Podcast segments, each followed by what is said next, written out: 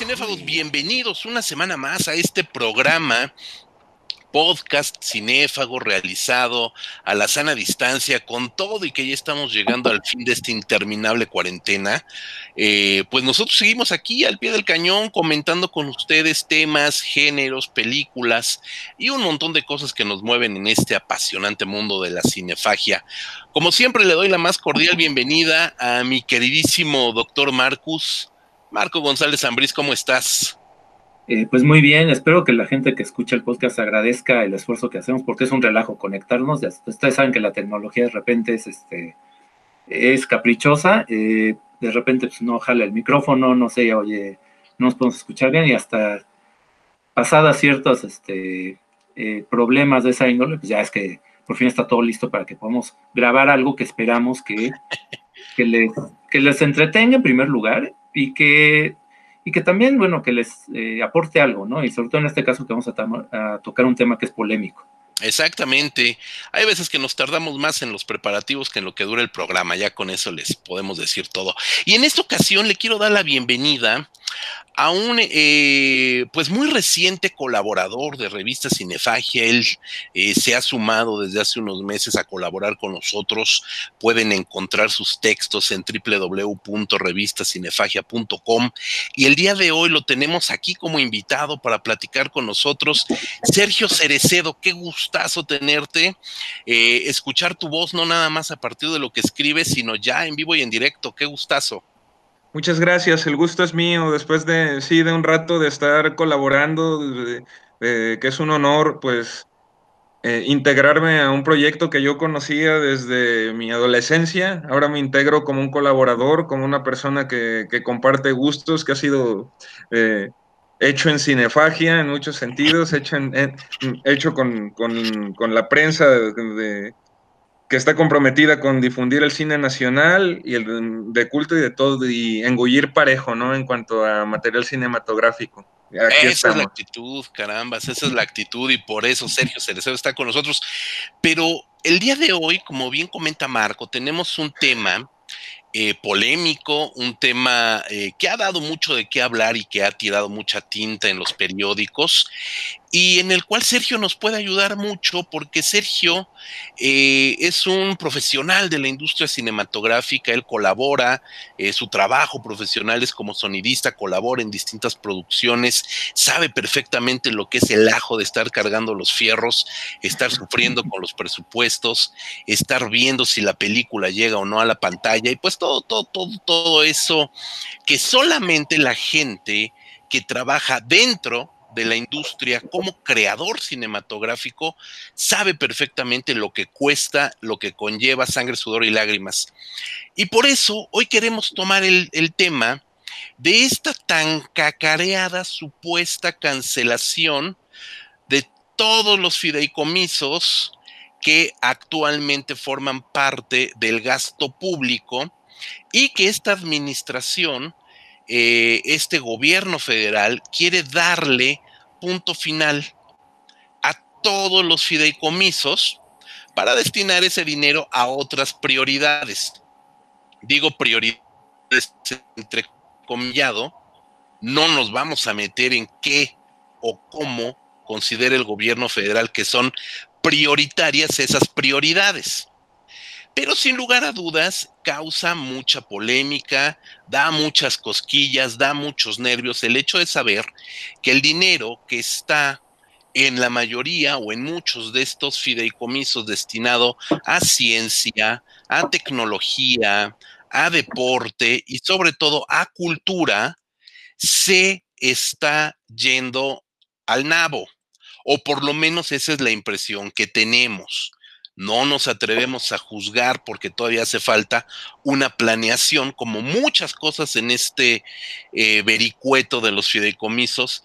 Se sueltan palabras al aire, en este caso por parte de eh, Dolores Padierna, de la corriente morenista, representante del partido Morena, quien hace unas semanas comentó, pues básicamente la idea de darle un manotazo a todos estos fideicomisos y desaparecerlos. La comunidad cinematográfica fue o es una de las más aguerridas que defienden estos presupuestos, estos fideicomisos públicos. Incluso la voz, no quiero decir la más importante, pero sí la que más trascendencia tiene en redes sociales es la de Guillermo del Toro. Él mismo se expresó diciendo que no estaba bien que esos fideicomisos desaparecieran. Dolores Padierna y sus huestes parece que medio reculan, parece como que sí, como que no. Y hoy queremos tratar, después de esta larguísima introducción, qué deja el fidecine al cine mexicano. Mucha gente, mucho público, inmediatamente creo que de una manera un tanto irresponsable, se atreve a decir sí que lo desaparezcan, todas las películas están de la chingada. O no, no lo desaparezcan y se rasgan las vestiduras y se cortan las venas en pro de su permanencia. Creo que aquí nuestra misión eh, en Cinefagia es la de, tratar de, de, buscar algunos, algunos hilos, algunas puntas de la madeja y hablar acerca de esto. Yo me callo la boca porque ya dije mucho y le quiero ceder la palabra, por supuesto, primero que nada al doctor Marcus, que también como historiador, eso hay que decirlo como historiador, como un agente de letras, es eh, importante que nos dé su perspectiva acerca de este tema. Mi querido Marco, por favor. Esteban, eh, nada más como para poner un poco en contexto, es que a lo mejor alguien que no conozca muy bien la historia del cine mexicano creerá que esto de los fideicomisos o el apoyo del gobierno es algo reciente, ¿no? Y en realidad viene de muchas décadas, ¿no? Viene desde eh, el Banco Cinematográfico en los años 50. Desde esa época, desde la época del cine de oro, ya el, gobierno estaba invirtiendo dinero para apoyar a la industria, cuando la industria empezó a perder terreno, el terreno que había ganado en la Segunda Guerra Mundial, ¿no? Recordemos cuando Hollywood tuvo que retirarse y cuando más bien producía puro cine propagandístico y el público de Latinoamérica pues no le interesaba. El cine mexicano avanzó mucho en esos años y cuando regresa Hollywood a hacer competencia pues no es tan fácil, ¿no? Entonces empieza ahí a haber una baja en la producción para proteger a la industria y a los empleos que genera. El gobierno le empieza a meter dinero. Siempre ha habido una relación ahí muy...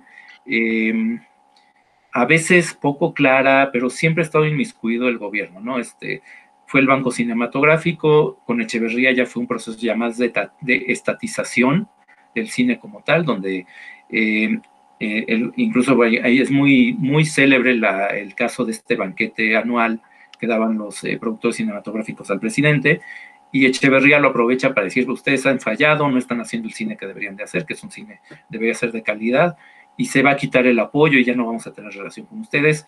Se horrorizan los productores y ahí empieza esta eh, pues mala relación, ¿no? Los productores cinematográficos, los privados, van a hacer eh, básicamente cine de ficheras, que es lo que les deja dinero fácil, aprovechando aparte la apertura de, la censura, ¿no? Que se había luchado para que eh, hubiera menos censura pensando que eso iba a ser películas de corte social, ¿no? De, eh, denuncia y cosas así, películas que, bueno, sí se llegaron a hacer, como Canoa, como este, eh, películas de Casals, de Ripstein, eh, pero ya después este, resulta que no es tan fácil, ¿no?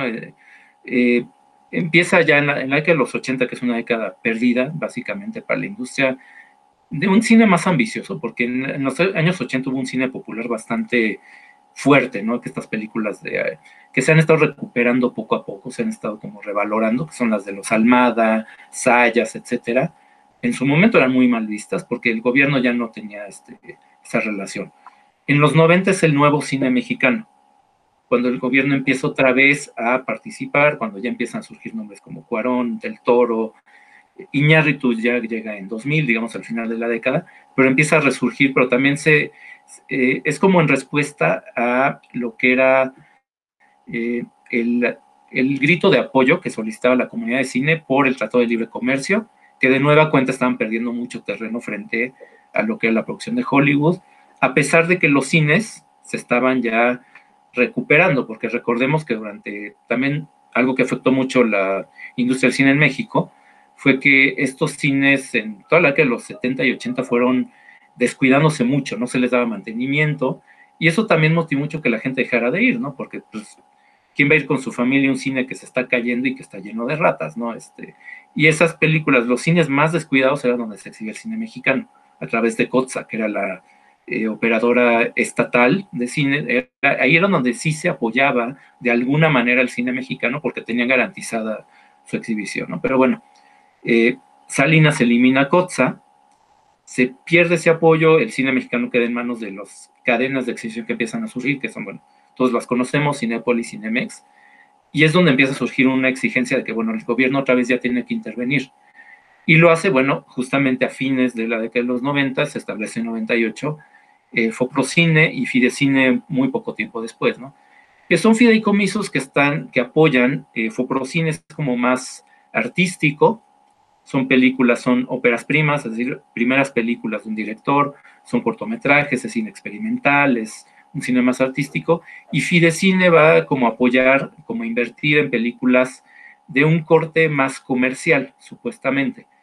Y digo supuestamente porque la verdad es que no queda muy claro, ¿no? Si uno revisa las listas de Foprocine y Fidecine, en Foprocine como que sí está más claro, ¿no? Uno ve los títulos y dice, bueno, sí son películas eh, pues este tipo de cine más de reigadas, Nicolás Pereda, este, como que un corte más, este, más de festival, ¿no? Para decirlo en, términos, creo que fáciles de entender.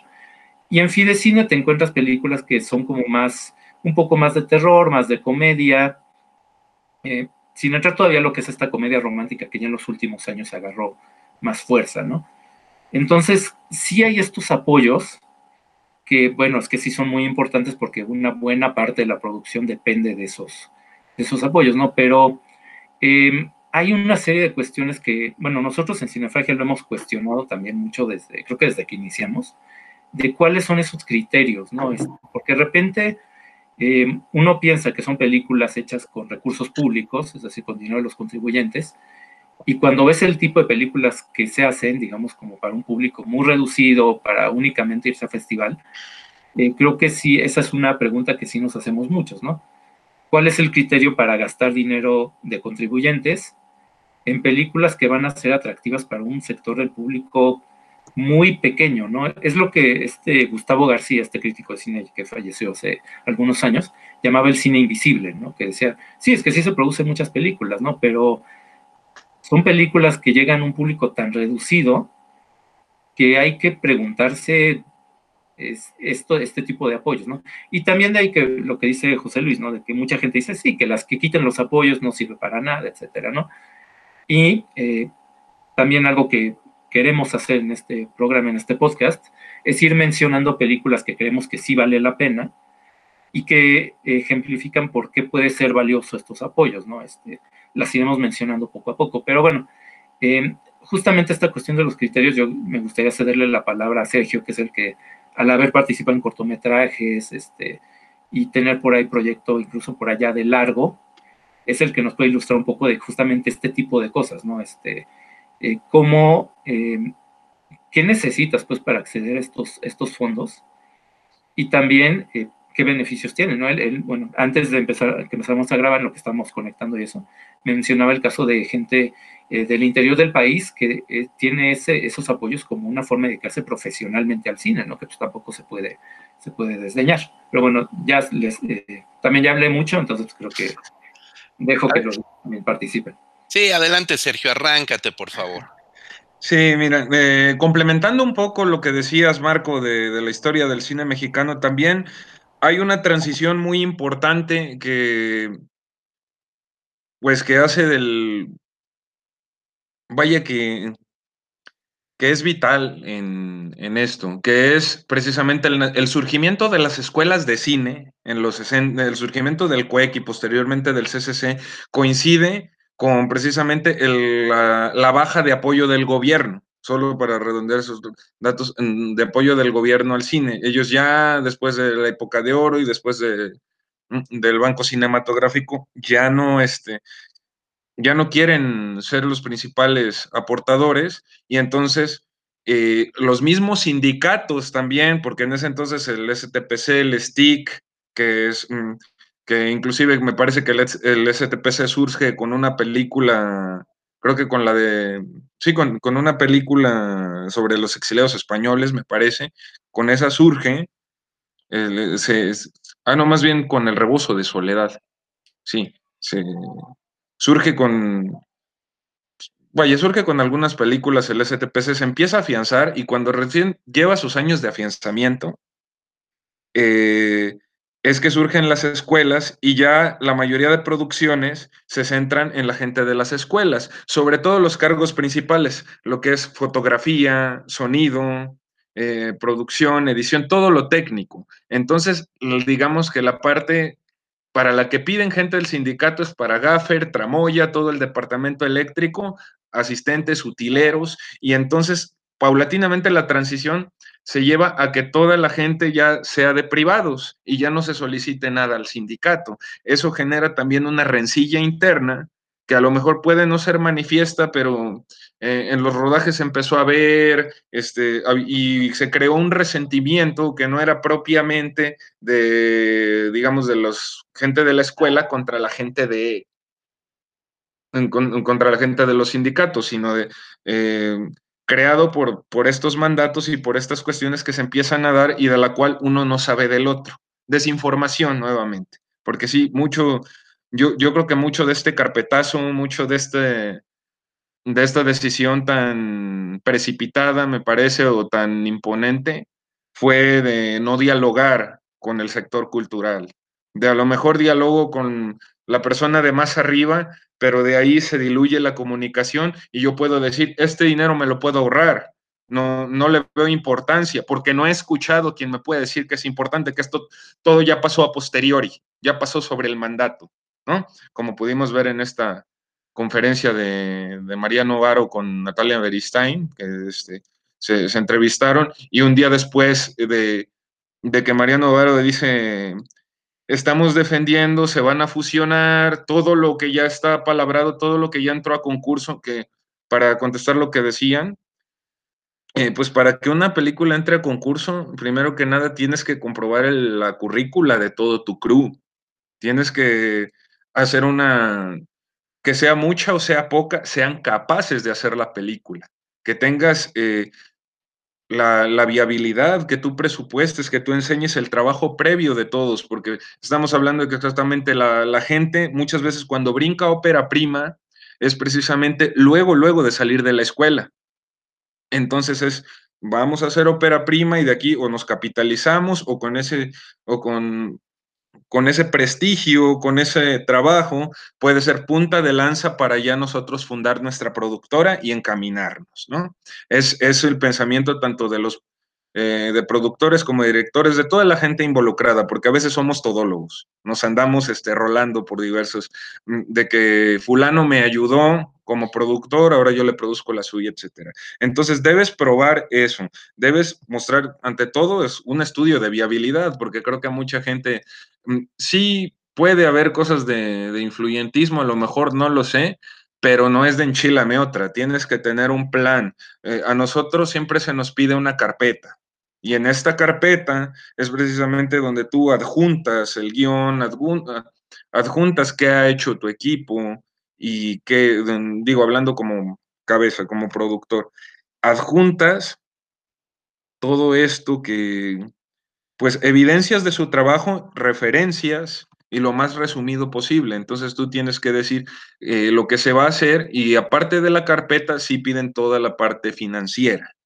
Entonces tú tienes que, es un estudio de viabilidad interesante y por eso también eh, todos estos, me, me abisma ese día que escuchamos, por eso también aplaudo la labor de toda la gente que lo defendió desde, desde IMCINE, porque la verdad que como cineasta meterse uno en tantos términos eh, legales, yo lo veo como, como que está equivocado este meme de Los Simpson que dice, imagina un mundo sin abogados y es el paraíso y todos son amigos. Eh, no lo creo porque está, porque todos estos términos, el manejar esta parte financiera, legal y, y no, no dejar fuera nada, es muy importante. También inclusive en muchas becas que el gobierno apoya este, directa o indirectamente de artistas en general, se piden facturas, se piden notas, se pide que no te salgas de los rubros, es muy importante la parte fiscal.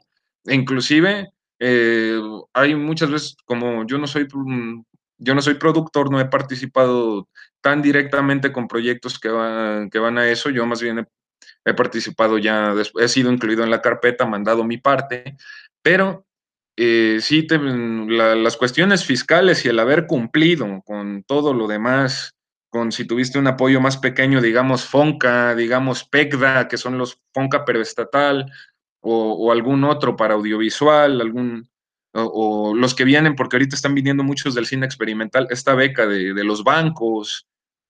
Entonces tienes que comprobar tu experiencia, comprobar tu capacidad y comprobar la cuestión financiera, que tú vas a tener con qué eh, con qué estructurarlo y les digo, por eso la, dignidad encomiable de toda esta gente que, está peleando por eso y, cerrando muy, muy breve esa participación para no alargarme tanto, eh, ¿qué quita el quitar el Foprocine y el Fidecine?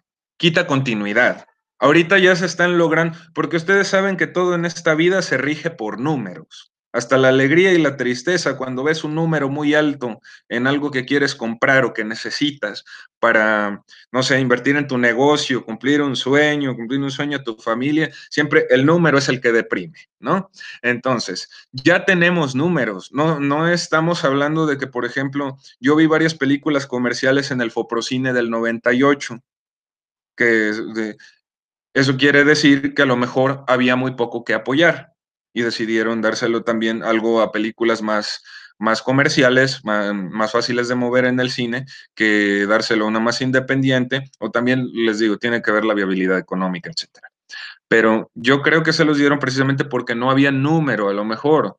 Hay muchas durante los primeros 2000 muchas este, categorías en los Arieles se declararon desiertas o hasta había triples empates, no sé si se acuerden. Sí, claro. Porque la producción no era suficiente. En este caso ya hay un número y de todo, comedias románticas, dramas criminales, acción, su cuota de horror, de todo anualmente hay producción.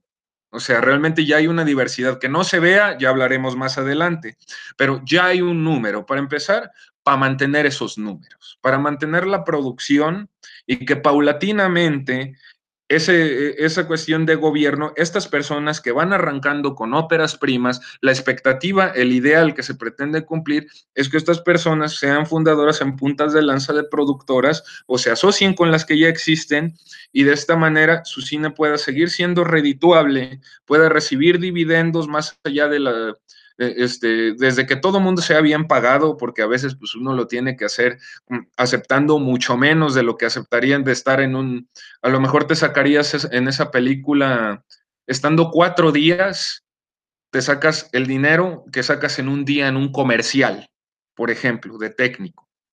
Entonces, eh, ya no te, eh, sería bien pagado, sería bien estructurado y ya se sabría que por lo menos ese promedio anhelado de hacer una película cada dos años, pues podría pasar. O ahorita con las series, que, que, que, que esa persona que está haciendo su, su ópera prima puede dirigir capítulos de series el año que viene, financiar la que sigue. Eso, para empezar, no perder los números y con esos números se, se gana continuidad y, y se, se establece un promedio y el promedio o sube o se mantiene, que la verdad si se mantuviera el promedio de películas que se produjo en los últimos dos años, estamos hablando ahora sí de renacer de la industria y bien, o sea, como una industria que reditúa, como una industria que se sostiene más allá de los, de, los fideicomisos. Eso, eh, eso se perdería continuidad, talento, por supuesto, y la parte cultural, la parte de esta diversidad, que no nada más Exactamente, las comedias románticas o estas comedias de acción que son de figuras venidas de la tele o venidas de YouTube, que ahorita antes eran los cómicos de tele que brincaban al cine, ahorita los de YouTube que están brincando al, cine y garantizan que haya más diversidad, que este cine sobre etnias que se está haciendo en los estados, o que misma gente de aquí de, de la Ciudad de México se está yendo a los estados a filmar, eh, que, se vean, que toda esta diversidad, que están los que están haciendo de, cine de terror o de ciencia ficción de bajo presupuesto, la misma serie B, que todo esto sea visible, que todo esto siga existiendo, que esta diversidad cultural sí sea palpable por el, por el público en general. Creo que es el, la, no es utopía, es un objetivo que, que puede lograrse solo si se, si se tiene esta continuidad, esta base. Y fíjate, eh, Sergio, hablas de un tema bien importante que son los números y que es la continuidad. Eh, efectivamente, durante los últimos años hemos roto récords de producciones eh, se está produciendo mucho más de lo que se producía. Venimos de unas décadas lamentables, los años 80, los años 90, sobre todo los 90 fue una época muy gris, se producía muy poco cine al año y ahorita estamos arriba de los 150, 180 largometrajes eh, más o menos por año. Entonces eso es algo verdaderamente fabuloso prácticamente cada semana, cada semana tenemos un estreno de cine mexicano. Evidentemente no en este periodo de cuarentena, eso es una obviedad. Pero yo quiero darles un dato, eh, justo hablando de lo que comentaba Sergio, de los números. Eh, Canacine reporta también un récord histórico para el cine mexicano en taquilla el cine mexicano que día con día, cada semana, tiene que luchar contra las 20 pantallas en una sola, o 20 funciones de los Avengers en un complejo cinematográfico, porque la tienen en cinco distintas salas, sala 1, 2, 3, 4, 5, en cuatro horarios. Entonces es verdaderamente difícil poder competir a ese nivel con los números de copias que hay en el cine mexicano de películas mexicanas. Y en ese sentido, Canacine nos está reportando que obviamente estamos hablando del 2019, este año es este año es otra cosa, se tendrá que pensar distinto, ya lo veremos en otro podcast si quieren. Entre enero y septiembre, nueve meses, enero, septiembre 2019, entraron 1.457 millones de pesos en taquilla se vendieron 28.4 millones de boletos de películas mexicanas, de películas mexicanas.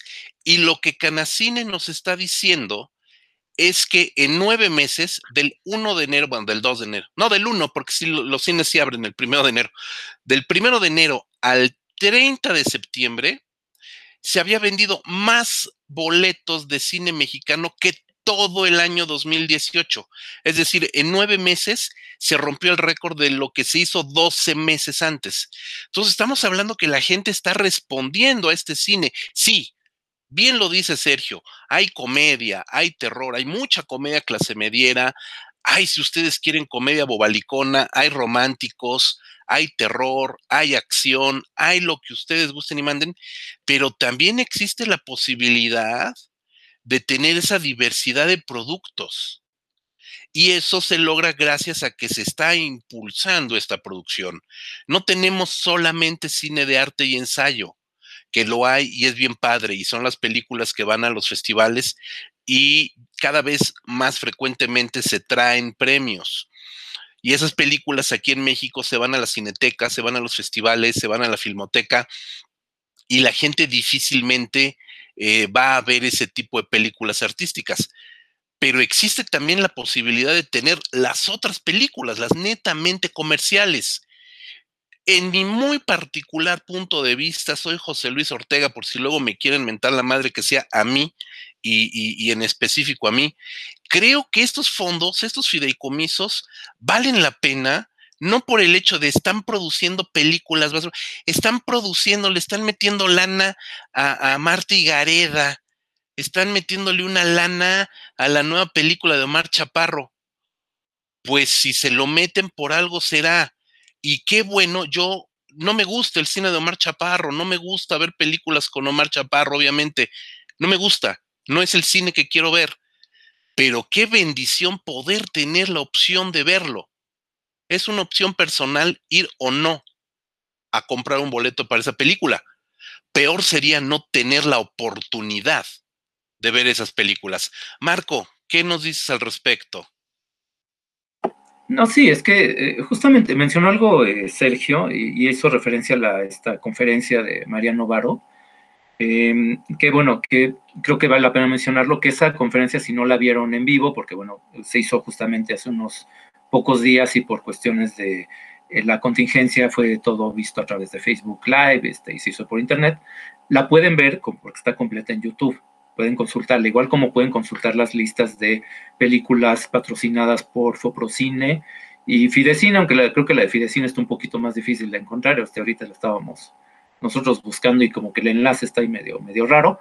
Pero bueno, este, eh, lo que voy es que en esa conferencia eh, mencionaba sí, efectivamente, y, tiene razón Sergio, que la gente de IMCINE hizo un esfuerzo muy grande para eh, conseguir una prórroga para que se pueda cumplir con los de este año, con los apoyos que ya están planeados.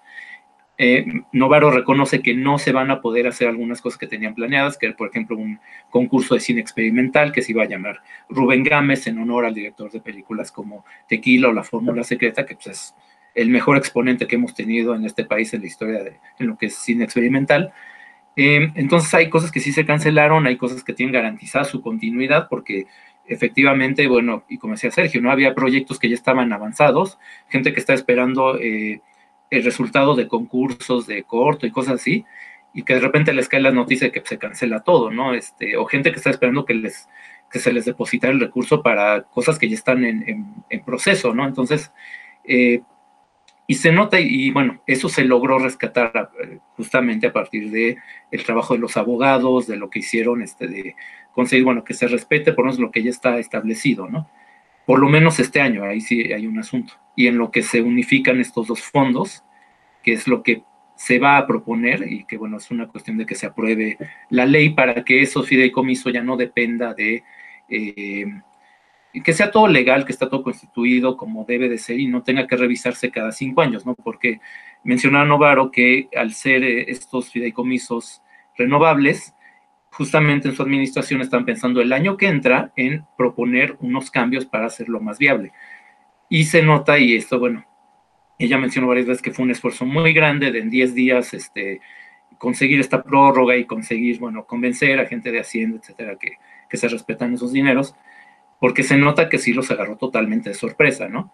Ellos tenían pensado hacerlo hasta el año que entra, y se enteran, pues parece que por las noticias, como todos nos enteramos, ¿no? Que de repente, pues, por un decreto presidencial resulta que se cancela todo y tienen que hacer sobre las rodillas y a marchas forzadas una propuesta, ¿no? Que eso, pues, habla bien de la gente de IMCINE, pero pues, a nivel, digamos, de, pues, de administración más eh, en general y de un nivel más amplio de gobierno, pues si te habla de, de repente que una cuestión de improvisación, ¿no? justamente, como, dice muy bien José Luis, en un momento donde el cine mexicano va bastante bien, ¿no? Donde eh, Cuarón, Iñárritu y Del Toro son referentes a nivel global, donde la producción comercialmente está funcionando muy bien, donde hay un número, se está filmando muchos largometrajes. Entonces, que en ese momento justamente como, bueno, y aparte de la comunidad cinematográfica que, apoyó muy decididamente al gobierno que está ahorita en el poder, ¿no? Y que tiene la mayoría en, este, en el Congreso. Entonces, eh, por eso creo que eh, fue tan eh, sorprendente y tan impactante para la comunidad y, para los que no formamos parte pero nos interesa esa noticia, ¿no? Si hasta los de los agarra de sorpresa, bueno, pues es que no es nada sorprendente que a nivel de industria pues todo el mundo brinque y diga, bueno, pero ¿qué va a pasar, no? Este, un dato, por ejemplo, es que estas producciones de Foprocine, no sé, este, bueno, específicamente Foprocine, no sé si también aplica para los demás, es que cuando eh, participan de este fideicomiso, eh, Foprocine adquiere una parte de la propiedad de esa película. Y cosa que dices, bueno, es que si me están quitando de repente esos fideicomisos, ¿qué va a pasar? ¿no? Este, como productor asociado, como productor privado que estás poniendo una parte del dinero, obviamente te preocupa. Dices, bueno, pues es que, ¿qué pasa ahora con ese tipo de, cosas? Y bueno, eh, Novaro menciona también en esta eh, conferencia que bueno, sí, o sea que ellos van a proponer ya un fondo unificado, que ya no sea eh, uno para cine más artístico y otro para cine más comercial, sino que va a ser uno solo y ya bien establecido. Pero la cuestión, y esto es lo que no queda nada claro, es cuál va a ser el reglamento.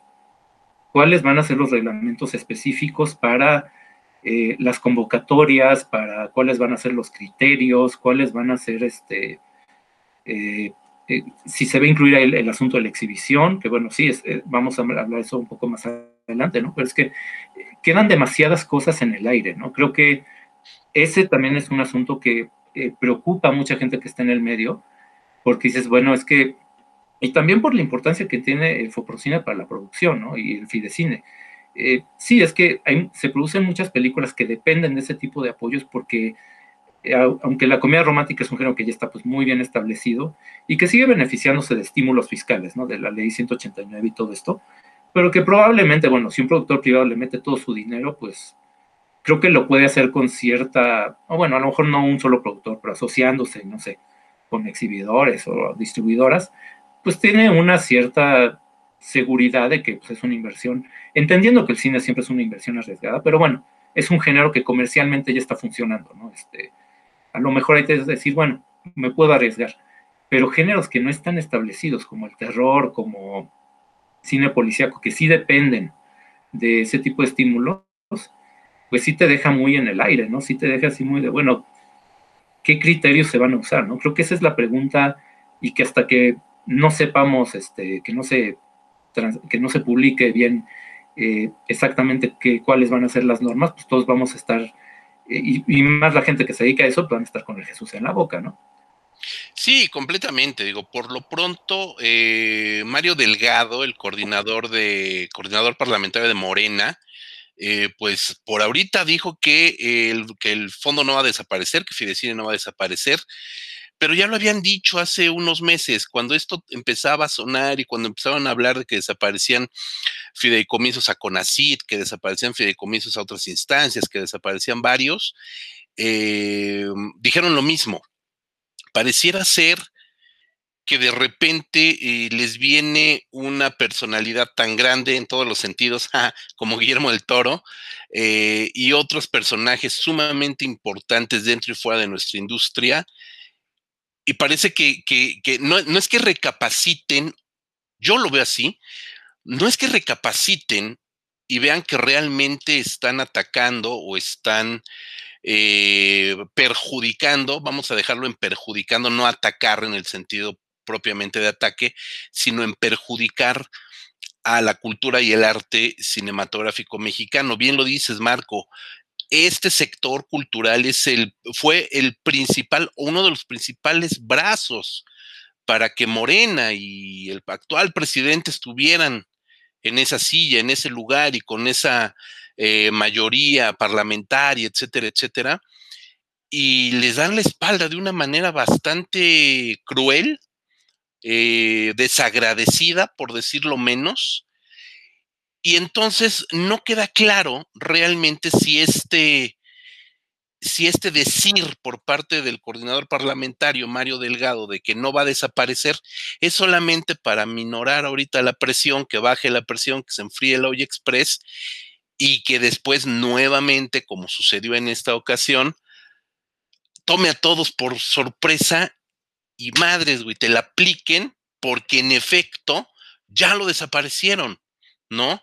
Sergio, tú como parte de la industria, como gente que estás metido, ¿qué, digo, yo sé que, muchas veces uno escribe la carta a Santa Claus, pero desde tu punto de vista, ¿qué tipo de candados debería de, de tener el sector cinematográfico para evitar que desde el Parlamento una persona que no tiene nada que ver con el mundo de la cultura y en específico del cine, eh, con un manotazo como lo hizo Dolores Padierna, como lo hizo Mario Delgado, rompan con todo un trabajo de cientos de personas en décadas. Pues para empezar, como te decía hace rato de que el mundo sin abogados no es tan utópico, eh, asesorarse muy bien, o sea, porque pues, yo también desconozco mucho de derechos, es lo básico que debe saber un ciudadano. Eh, asesorarse muy bien en cuanto a estos lineamientos legales, porque para empezar, yo escuché toda la de, toda la de Novaro y Natalia Beristain y una parte de lo que habló Delgado con precisamente con estas figuras de los tres amigos y todos los demás que no son tan conocidos, con toda la, con toda la comunidad cinematográfica que se unió eh, em, ese día en la conferencia, que creo que eran más de 20, fácil, eh, que sí, lástima que le tuvieron que aplicar la del montón, pero funcionó. Yo a Delgado, en los fragmentos que escuché, no, no lo escuché decir jamás, este, por qué se llegó a la conclusión de que, de que en IMCINE o en estos mane o en estos fideicomisos no había transparencia. Si se supone que los lineamientos el mismo gobierno los, los aprueba. O sea, entonces yo jamás lo escuché decir casos concretos, dar evidencias a quien debe de darlas, yo no lo escuché. Este, como un abogado realmente diciendo, esta es la parte acusatoria. aquí tengo las evidencias. Primero que nada, ver si es viable y si no es nada más de dedazo. Porque sí que triste que la ley del más fuerte, que hasta que vienen los que son famosos internacionalmente, que haciendo un pequeño paréntesis, José Luis, aparte de lo que hablabas de que qué bendición elegir qué película ver mexicana, también el año que se va a Roma, había para elegir, o sea, a criterio, porque pues se, se, eligió, pero había para elegir por lo menos cuatro opciones más. No digo, yo no digo, me encantó que se fuera, no digo que no se fuera, que se fuera otra, digo, había opciones de calidad. Y eso también, para competir a nivel internacional, porque ya sabemos que aunque hay muchos festivales y ya quisiera cualquiera de nosotros tener el máximo galardón de un festival, si no es Oscar y si no es Palma de Oro, no pelan el material al menos a nivel exhibición. Sí, es, es cierto.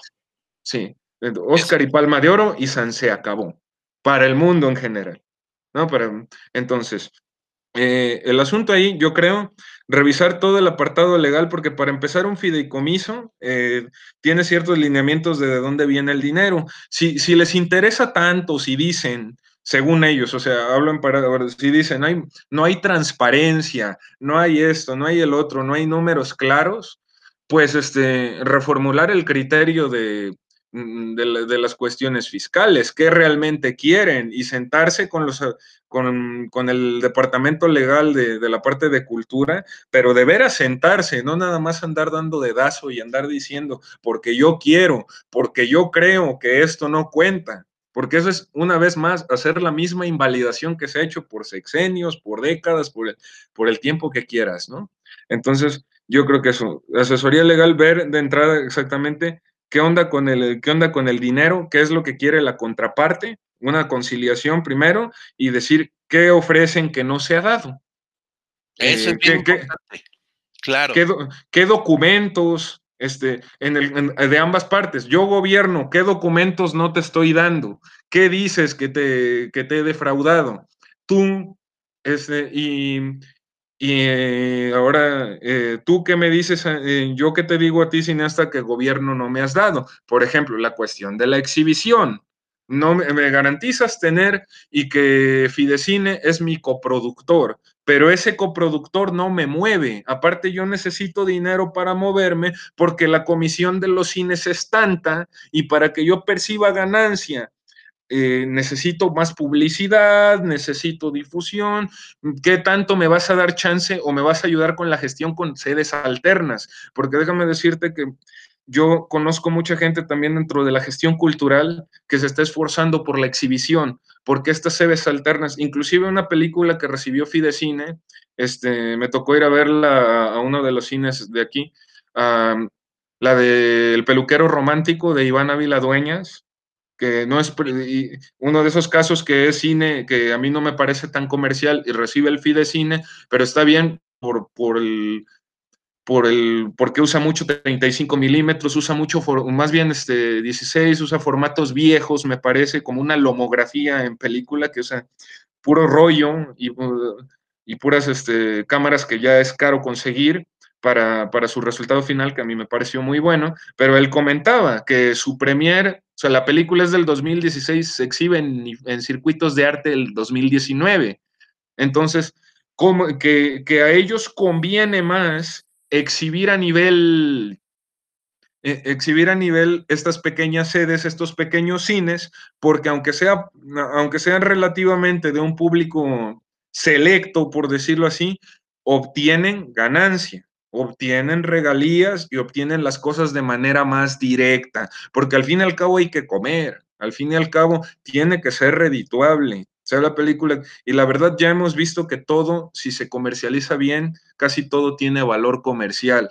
O sea, nada más es cuestión de llevarlo a los públicos correctos y de que, por ejemplo, y también eso, yo, yo creo que un toma y daca y el ser muy aferrado en lo que se le exige al gobierno. Eh, les digo, les digo de términos legales desconozco mucho, pero al menos es eso, un, primero que nada, un acuerdo, porque hasta ahora todo ha sonado imposición. ¿Qué es eso? Que la, que la directora del IMCINE dice lo que se había acordado y un día después la contradicen. Pues todo mundo, esa desacreditación desde arriba es, es horrible, no se la deseo a nadie, ¿no? sí, no, por supuesto, digo, finalmente a este a Mariano Varo, esta administración la tratado muy mal. Recordemos desde el escándalo que la regresaron de Canes, eh, justo cuando ella estaba allá de trabajo estaba trabajando, tenía muchas citas pendientes, tenía reuniones de trabajo y la regresa el gobierno casi, casi con, con una, perdón por la expresión de verdad, pero casi con una nalgada de que te saliste de la casa sin permiso, ¿no? Y, y, evidentemente eso a nivel, pues digamos que a nivel de todos también te deja muy mal parado la, la imagen que, que esto te da.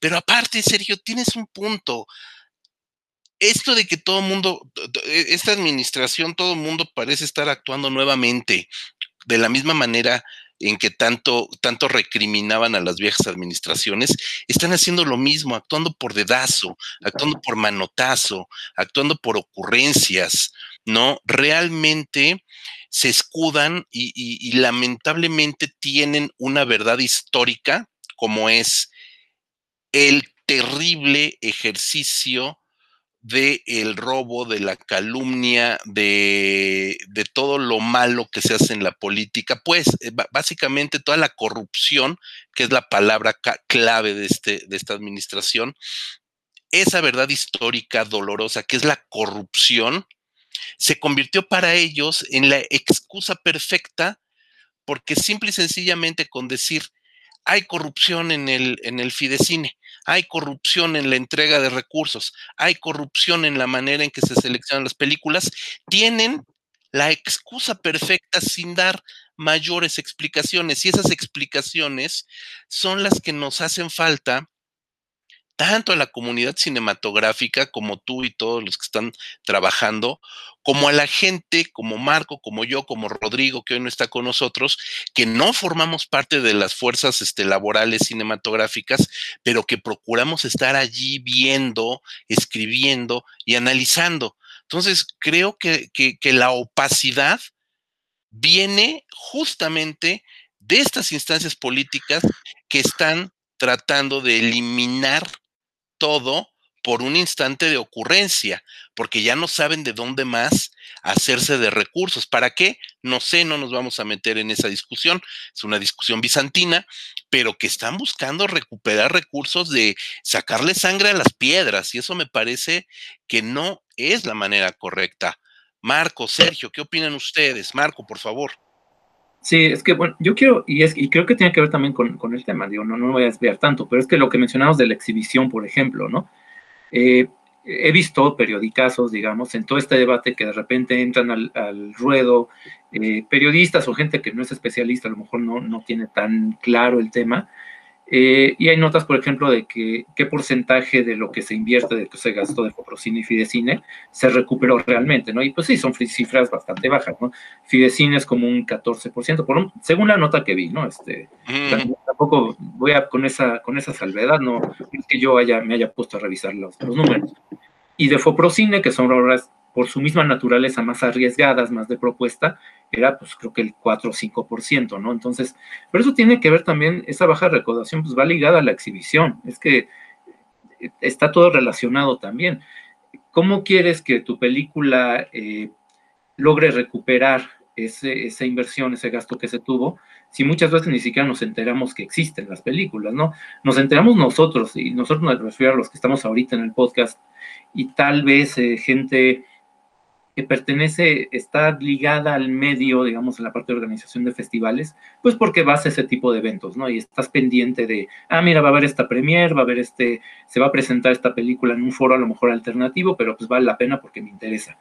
A nivel de público, de público más general, y lo hemos visto nosotros en festivales, bueno, cuando nos invitan a festivales en, en otras eh, partes del país, que de repente llegas, volteas, eh, ves que hay cinco tipos en la sala, y cuando te acostumbras a la oscuridad de ver ves quiénes son, son los mismos periodistas que venían contigo de camino, ¿no? Este, a la gente local no le interesa, no se mete al cine, eh, son películas, eh, también por eso Gustavo García hablaba de este cine invisible, ¿no? Que parece que a nadie le importa si nadie lo ve. Son películas que sí se produjeron, ahí está el expediente, ahí está la estadística, pero parece que si no se llegan a estrenar o si quedan por ahí eh, guardadas en algún festival y se ganan un premio, pues ya no importa, ¿no? Este, eh, de todos modos, es, efectivamente es muy desventajosa la forma como tienen que competir con películas de Hollywood. sí sabemos que les exigen eh, eh, demasiado y no tienen la ventaja los productores mexicanos de tener un, lo que llaman en Estados Unidos un pipeline, ¿no? Que son estas películas que ya tienen producidas y con las que pueden negociar. Warner Bros. puede sentarse a negociar con Cinemex. Si Cinemex se le pone al brinco, le puede decir, ah, ¿sabes que No quieres poner mi película. Bueno, pues, ¿qué crees? Pues no te, no te voy a dar este, las que traigo de, de Batman, ¿no? Y a ver cómo le haces, ¿no? Y eso es una herramienta que los productores mexicanos no tienen, porque muchas veces tienen una película. Entonces, ¿cómo le haces para llegar a este tipo de negociaciones, ¿no? Este, sí, es muy desventajoso, es muy, este, muy difícil, sabemos también muy bien que eh, los, los, productores de cine mexicano tienen que esperar a que no haya un estreno grande de Hollywood para poder meter las películas y también por eso a veces te encuentras tres o cuatro películas mexicanas el mismo fin de semana, que si hubiera una forma más racional de distribuir el cine mexicano no tendría que ser así, por, aunque sea por una cuestión errónea de que la gente que cree cine mexicano es una categoría, ¿no? Pues en realidad no es así, pero lo ubicamos de cierto modo de esa, de esa manera, ¿no? Eh, y, el problema que yo veo es que justamente con esta falta de ideas, es que yo veo que se empiezan a repetir estas propuestas que ya se habían intentado, que se han intentado en otros países, ¿no? Por ejemplo, las cuotas de exhibición, de que por ley el cine mexicano deba tener el 30% de tiempo en pantalla, bla, bla, bla. Se ha intentado en muchos países, y yo incluso estaba leyendo, y para, para que vean, bueno, para que se hagan una idea de desde cuándo esto es un problema para las cinematografías que no son Hollywood, todos los países que tienen que competir con Estados Unidos. Pues yo leía, estaba leyendo sobre un libro de historia económica de los inicios del cine, de cómo el cine francés y el cine británico eh, tuvieron que lidiar con el crecimiento de Hollywood, que recordemos que Hollywood en las primeras décadas del cine no era la industria más fuerte, era una industria que tenía potencial, pero no era la que dominaba. Bueno, ya para los años 20 eso ya había cambiado.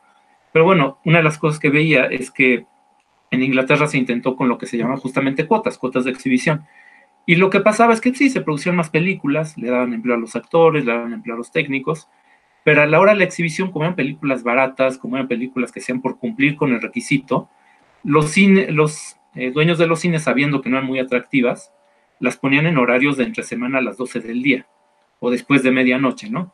Para cumplir con el requisito, cumplimos con la ley y bueno, son películas baratas que a lo mejor alcanzan a recuperar algo porque son de verdad películas de serie B. Eh, los que creen que el cine eh, de Hollywood, de Inglaterra, todo es caro y todo es este, muy bien elaborado, es porque no han visto estas películas de serie B de, en Estados Unidos de productores como Monogram, que eran películas de una hora y que pues eran realmente películas que hacen ver a las de cine mexicano de la época de oro como superproducciones, ¿no? Entonces, ese tipo de cosas, ese tipo de soluciones, eh, son cosas que ya se han intentado, ¿no? Este, se ha intentado, este, yo no veo cómo este, el imponer una cuota vaya realmente a, solucionar ese problema de exhibición, porque eh, efectivamente pues es muy previsible que los cines van a buscar la manera de sacarle la vuelta. Y tienen muchas formas de hacerlo, ¿no? Este, y a menos que obligues a la gente así a, a, entrar específicamente a ver películas que no veo cómo lo puedan hacer. O sea, a menos que pongan a cuatro mamados afuera de cada cine y metan a la gente a la fuerza ver este lo nuevo de Nicolás Pereda, digo, a menos que hagan eso, pues yo no veo cómo puedes obligar a que la gente realmente se meta a una película en específico, ¿no? Vamos por lo que dice Sergio, y pues, le voy a hacer la palabra ahorita, en esta cuestión de vender mejor las películas, ¿no? De que la gente sepa qué películas existen y hacer más en campañas de mercadotecnia, porque, y justamente, y, bueno, para que entremos eh, eh, en materia de qué películas sí recomendamos y que salen de esto. Muchas de las que hemos mencionado son películas bastante desconocidas, ¿no? Este, películas que, y que cumplen con esto que yo digo, ¿no? Que se exhiben en festivales y que no, no supimos qué pasó. Se quedaron ahí perdidas. Pero bueno, este, ya para, para igual, no, no extenderme tampoco tanto, y, eh, Sergio quería mencionar algo. es que se apasiona uno, se apasiona uno con el tema. Sergio, por favor. Sí, pues cómo no apasionarse precisamente con tantas ideas. Y como dice Marco, algo vital, la fuerza ni los zapatos entran, realmente. Esa cuestión de la exhibición y de que al público no lo vas a obligar a ver algo que no quiere. Eh, en este momento yo sé, repito, por amigos y amigas muy cercanas, gestores y gestoras culturales, eh, que se están trabajando y ellos proponen, han propuesto por años, por meses, cuestiones de creación y captación de públicos, porque precisamente es eso, la formación del público. Si tu público crece viendo algo, ¿por qué tenemos tantos Star Wars fans y tantos Trekkies? Entre muchas otras razones, aparte de la mercadotecnia, porque lo vieron de niños. O sea, y evidentemente, aunque no vas a poner a un niño a ver una película de reigadas o de, las que contienen, pues, este, cuestiones explícitas, eh, sí, sexo explícito, cuestiones de violencia explícita, no, no, no se va a poner a, no, no se las vamos a poner a un niño. A lo que me refiero es, si desde chicos les decimos hay una diversidad, como veían, como nosotros veíamos que había otras cosas que nuestros papás era te llevo a ver esta, te regreso a la casa y yo me regreso a verla a ver una de, adultos, ¿no? ¿no? que no puedes ver. Entonces, precisamente es eso. La exhibición es vital porque permite formar otros públicos. Inclusive eso también sería tarea para mí de las, de, las instituciones de cultura, difundir hacia los públicos y que no sean solo cineclubes para pasar el rato, que sí se platique, que sí se hable con la gente de las escuelas, por ejemplo, secundarias, prepas que ya tienen cierto criterio o animación para niños eh, a nivel nacional y muchas de las este, muchas de las exhibiciones de películas recientes que no llegaron a los cines, inclusive algunas que por ejemplo firmaron una parte en Tepito, órale, gestiónate la parte de atrás de la Plaza de la Concepción, al lado de la de la iglesia, que te pongan una lona y la vemos. Pero eh, lo mismo, pero redituable, que se conjuguen las funciones gratuitas, las funciones para el público, que sepan que existe, que sepan que se hizo una película de su comunidad y que no es una persona que los miró por encima del hombro, que estuvo ahí conviviendo, un año después regresa, la exhibe y ok, la primera va gratis, ahora sí, como buen lobo de Wall Street, pero sin drogas, la primera va gratis, las demás ya las, las demás gentes pues ya más bien las demás funciones ya son cobradas, a lo mejor los precios e ir poco a poco. Pero es un trabajo que obviamente es difícil que el gobierno auspicie porque es un trabajo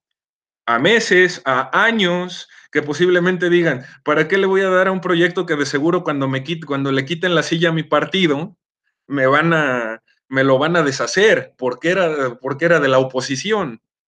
Pero eso es lo que se debería hacer y hasta si yo si, me tocara hacer un plan con maña, amarrar, un, amarrar uno de esos contratos con letra chiquita y por favor no me toquen este plan en 30 años y verán que hará dar resultados. Híjole, sí, no, bueno, sí, ya sabemos que aquí todo se maneja en, en periodos de seis, en múltiplos de seis. Ay, Dios. este, eso también es bastante lamentable, ¿no? Sobre todo cuando, cuando no hay la madurez, que sabemos que no la hay, de respetar trabajos que son respetables aunque vengan de la, de la oposición, ¿no? Tendría que haber esa madurez este, política como tal, pero sabemos que no existe, ¿no?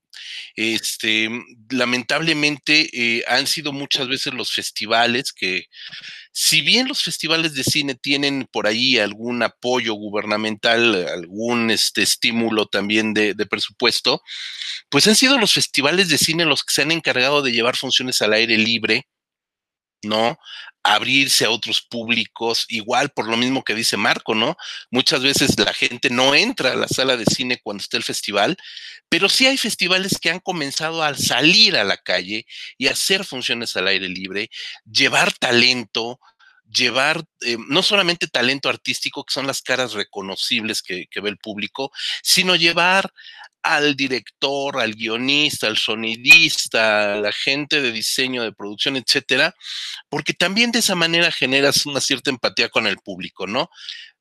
Y qué bueno que lo hagan los festivales de cine, qué bueno que lo hagan estas instancias, pero esa debería de ser labor justamente de la Secretaría de Cultura, tanto de la federal como de las estatales, y muchas veces son los primeros que recortan esos presupuestos.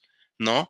Yo me acuerdo perfectamente hace unos años, la delegación Miguel Hidalgo, la hoy alcaldía Miguel Hidalgo, tenía dos cine trailers, dos cines móviles, de estos trailers convertibles.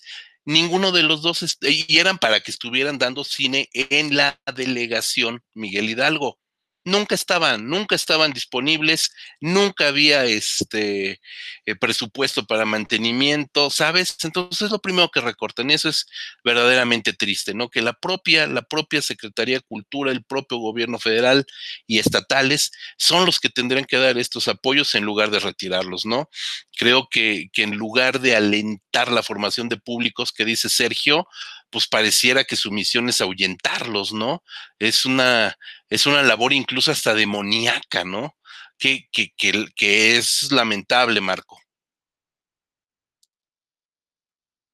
Sí, sí, sí, este, bueno, de acuerdo en eso, este, eh, aunque el tema de los festivales, y, bueno, y creo que igual aprovechando que tenemos hay varios, varios conocidos este, que manejan festivales, creo que sería bueno en un programa futuro, un podcast futuro, tener a alguien que esté involucrado ahí directamente y que pueda hablar como, como del tema. Eh, sí, y es que, bueno, podemos seguir criticando, creo que otra, otra hora este, este manejo de, de cómo específicamente de estos videocomisos, pero a mí sí me gustaría como que, eh, digamos, en el, en, ya para el último tramo, que seguramente nos vamos a extender un rato, hablar de esas buenas películas que se quedaron ahí medio olvidadas. Unas con, apoyo, con apoyo oficial, otras sin, porque también ese es otro, creo que, buen, buen tema a, tratar. Eh, porque sí hay películas que se salen de esa norma, sí hay películas eh, que no, no son la comedia romántica, que tampoco son estos dramas tremebundos de cine, eh, que aparte los filman, creo que en medio kilómetro cuadrado del centro, aunque bueno, eh, comentamos antes de iniciar con Sergio que ya se están abriendo, o sea, y lo ves en películas como esta, bueno, que está ahorita en auge, en Netflix, este, la de Ya no estoy aquí, en, esta, en las zonas populares de Monterrey, ya hay más apertura a filmar en zonas de la ciudad que no son las de toda la vida, que veías la película, inmediatamente reconoces que es de cine, sino ya hay, ya hay una variedad de, temas, eh, pero que este, se quedan ahí perdidas, ¿no? es el problema, ¿no? Y, que, y la gente se queda con la idea de que, entonces que yo vi, este, se quedan con la idea de que el cine mexicano es eh, el Callejón de los Milagros, ¿no? Que ya tiene veintitantos años, creo que ya pasó de los 25 años. Entonces, parte de esa falta de difusión es que la gente no ubica propuestas diferentes. Y ahora sí, sí quiero mencionar eh, específicamente tres que se salen de esa, eh, esa norma. Bueno, y, seguramente nos vamos a acordar más ahorita de otras. Una que quiero mencionar es, este, una que es, es, drama, digamos que es un género que sí se, se practica bastante, pero es una película de 2016, me parece, por, bueno, 2015 más bien. Se filmó en esa, eh, aunque se estrena, sabemos, pues, un par de años después, que es Sabrás qué hacer conmigo, es una película de Katina Medina Mora. Ella es más bien eh, de extracción teatral, eh, no, no se formó, digamos, en estas, tanto en estas, en las escuelas de cine estatales, aunque sí tiene estudios de, de cine, pero más bien su labor ha sido en teatro y ella hizo primero una película muy chiquita, muy independiente, que se llama Luto, eh, aunque ella ya estaba trabajando el proyecto de la otra que mencioné.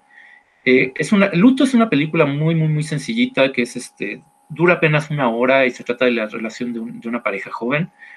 Eh, se intercala este, cronológicamente momentos de cuando están conociéndose y todo es bonito y agradable y cuando ya están, digamos que, a punto de romper. Y bueno, es una película que se grabó pues, en departamentos, este, se nota pues la, falta de, recursos. Y la segunda película que sabrás qué hacer conmigo, sí se nota ese salto de calidad por tener ya, digamos, la experiencia y ya tener, pues, digamos, ese, ese tipo de respaldos, ¿no? Este, ya más, eh, gente más profesional y demás. Y es una película que yo sí recomiendo mucho porque creo que sí renueva este tipo de dramas, este, que sabemos que son como muy sufrientes, este tipo de películas, que bueno, podemos poner ejemplos de cine mexicano reciente como, em, ay, bueno, se me va el título ahorita, ¿no? Pero es de este tipo de cosas de muy, muy, eh, no sé, este, chicuarotes, este, donde las mujeres sufren todo el tiempo y donde hay, hay intentos, digamos, por denunciar cosas de abuso y tal, pero muchas veces acaba cayendo como en una cuestión ya de eh, medio excesivo. sí, tremendista, ¿no? Y creo que eh, tiene el acierto Katina Medina Mora en esta película de saber en qué momento te va a soltar el madrazo, ¿no? O sea, y puede parecer al principio un poco lenta la película porque estás viendo también es una pareja y ves los puntos de vista de ambos, pero cuando te, te plantea la otra cara de la relación y en qué termina, eh, digamos, esa, esa relación entre estas parejas. Eh, funciona muy bien la película, ¿no? Y creo que es una película que no, eh, no es tan mencionada, este, la he visto por ahí en uno que otro listado de estos muy típicos de internet de 10 películas mexicanas que no has visto y que deberías de ver, aunque también muchas veces en esos listados te encuentras cosas que sí se comentaron, ¿no? Entonces creo que esa es una muy buena propuesta. Y no sé si ustedes quieren mencionar alguno o me sigo yo con las. Este. No, síguete, síguete. Este, repíteme, repítenos, por favor, el título de esta que acabas de comentar, nada más, para que la tengan en el radar. Se llama Sabrás qué hacer conmigo. es un drama pues intimista, pero que pues, creo que no, no, sé, la verdad, no he checado si está este, disponible en plataformas, pero bueno, si la buscan por ahí seguramente la, la podrán este, encontrar. Eh, otra que quiero mencionar es este, una película de un director eh, de Monterrey, si no me equivoco, es Alexandro Aldrete. Esta no es su primera película, es una película también muy chiquita, muy independiente, que se llama Mañana Psicotrópica, y que se hizo de forma bastante independiente en Querétaro, y que a mí me parece muy interesante porque es un, como un drama de adolescentes. Al principio, parece que es como un drama de estos tipos muy Harmony así como que va por esa, ese estilo y al principio yo la empecé y sentía como que, no, esto como creo que ya lo vi. Pero tiene un elemento que a mí se me hace muy interesante y que es incluso autobiográfico, que aborda el tema de las drogas, pero no desde el punto de vista del el aspecto criminal, de lo escandaloso, de la adicción, sino de las drogas, y esto se basa, y el director lo dijo en entrevistas con tú, la entrevista de la oportunidad de hablar con él, en su propia experiencia, dice, pues sí, es que yo sí, yo consumí drogas y la única mala experiencia que tuve fue con los policías. O sea, realmente yo no tuve problemas de adicción y, de hecho esa me sirvió incluso a nivel, eh, si queremos llamarlo así, espiritual, para conectar con personas, para formar una comunidad de amigos. La película me gusta mucho por un momento que es de cómo el personaje tiene un contacto con su familia, pero no es, eh, no es esta cuestión de daddy issues que vemos mucho en el cine de Hollywood, ¿no? Y bueno, y Sergio, que también la vio, quiere comentar algo, entonces también dejo que, me interrumpa. Por favor. a mí, la verdad que la vi por recomendación tuya, Marco, y me, me gustó mucho porque quiero hacer un pequeño comentario para luego regresar. Eh, hablando de, volviendo a la exhibición, eh, como por ahí del 2018 hubo un tiempo que hubo un hueco en el cual no hubo películas animadas para, para estrenar venidas de Estados Unidos y se estrenaron al hilo como tres animadas mexicanas, tres semanas seguidas y estuvieron en cartelera como pues, el doble, como mes y medio y esos huecos este, también pueden ser aprovechables. ¿Por qué digo esto, aunque parezca que me salga de contexto? Porque si hubiera habido un hueco dejado por Seth Rogen, por James Franco y por estas Stoner movies, aunque esta no lo sé en toda regla, hubiera encajado increíble, porque de verdad yo me acordé, así como estas películas de estos que acabo de mencionar son muy gringas, esta es muy mexicana en muchos sentidos y en el sentido de ver las drogas, o sea, realmente está muy lejos de un asunto tipo Spring Break. Es un asunto introspectivo que muchos de mi generación han y hemos vivido, que realmente es, eso, de que cuando estás, todo ese mito de las drogas, todo el mundo te dice, eh, con alguien que te guíe, con un chamán, y a veces, lo primero que, me dijeron a mí es con tus verdaderos amigos. Y esta película ensalza mucho esto, de estos viajes iniciáticos, pero no desde un punto de vista, y eso de que sea filmada en Querétaro, que sea la juventud, que sí una clase media, pero una clase media queretana, pues le da, eh, le da el giro, son otros lugares, son otras locaciones, eh, tiene momentos locos en la Peña de Bernal, en, lugares que, la gente de, que la gente de la zona metropolitana visita de vacaciones y dices, no inventes que estas aventuras han sido llevadas allá, tiene sus momentos de humor, no forzado, sino entrañable, o sea, sin, tiene un vaivén de emociones interesantes. El nivel técnico sin, es, es sencillo, pero bien ejecutado, porque pues eh, yo en muchas de esas películas independientes he visto que un tercio de la película está fuera de foco, o que se va, o que se, o que se va el, micro, no, no, se me puede quitar lo técnico a veces, o que se va la, la, señal de un micro y de repente, pues este, o a lo mejor, porque de, eh, para mencionar también lo de los apoyos, de repente los apoyos a postproducción también faltan. A veces se va uno a estreno sin la mezcla final o con una mezcla que no se hizo en la sala adecuada, etcétera. Entonces, este, de repente para esas exhibiciones específicas, el nivel técnico es lo suficiente, no es demasiado lucidor, se ve mucha luz natural, lo cual tampoco, lo cual no es malo, pero este, se, ve muy bien y de hecho muchos momentos me recuerdan un asunto muy setentero. Yo que soy fan de estas películas tipo The Trip, Easy Rider, tiene más en común con eso que con una stoner movie gringa y eso me gustó bastante, pero muy a la mexicana, ah, con, menú, con, este, con menudo para crudos incluido en los diálogos, casi casi, ¿no? Sale, vale. Recuérdanos el título, por favor. Mañana psicotrópica. Ahí está. Pues de una vez síguete con otra, eh, Sergio. Ahorita regresamos con Marco, vamos de a dos. Échate otra recomendación, a ver. Bueno, una que, que a nivel este, que también corrió, me parece que se festivaleó un poco, pero como les digo, este estreno fue, ya había mencionado el peluquero romántico de Iván Ávila, que tiene su trayectoria. Iván hizo este, pues eh, yo me, creo que me tocó leer cuando era adolescente la crítica de ustedes de Adán y Eva todavía, ha hecho cosas, él es zacatecano, entonces real, eh, en estos filmes que, que filma Zacatecas, por ejemplo, cuando hizo La sangre iluminada, que también tiene sus elementos interesantes, no termina por convencer a lo mejor el final, a mí personalmente, pero el ya tener el cerro, del, el, ya tener una, una historia de ciencia ficción especulativa, a las faldas del Cerro de la Bufa, una conversación existencial, ya estás hablando también igual de que está despejando de, de, la zona centralizada. Entonces, esta película del peluquero romántico es un drama de un hombre que vive prácticamente en otra época y que eso le permite al director experimentar con formatos de, cámaras viejas que ya no se usan de diferentes tamaños y revolver formatos que de repente es algo que a mucha gente se le hace fatal, ¿no? ¿Cómo que tienes un, una película rectangular y de repente cuadrada, ¿no? Eso es un, eso es una abominación, ¿no? Le permite ser un poco experimental, menos que en sus filmes anteriores, pero es un hombre que prácticamente es un peluquero que escucha boleros, que vive con, que vive con un roomie medio loco y, introduce ahí entre subtramas románticas y también pues sus alucines que tiene de una vida tan monótona que sí le gusta, pero a veces quisiera salirse.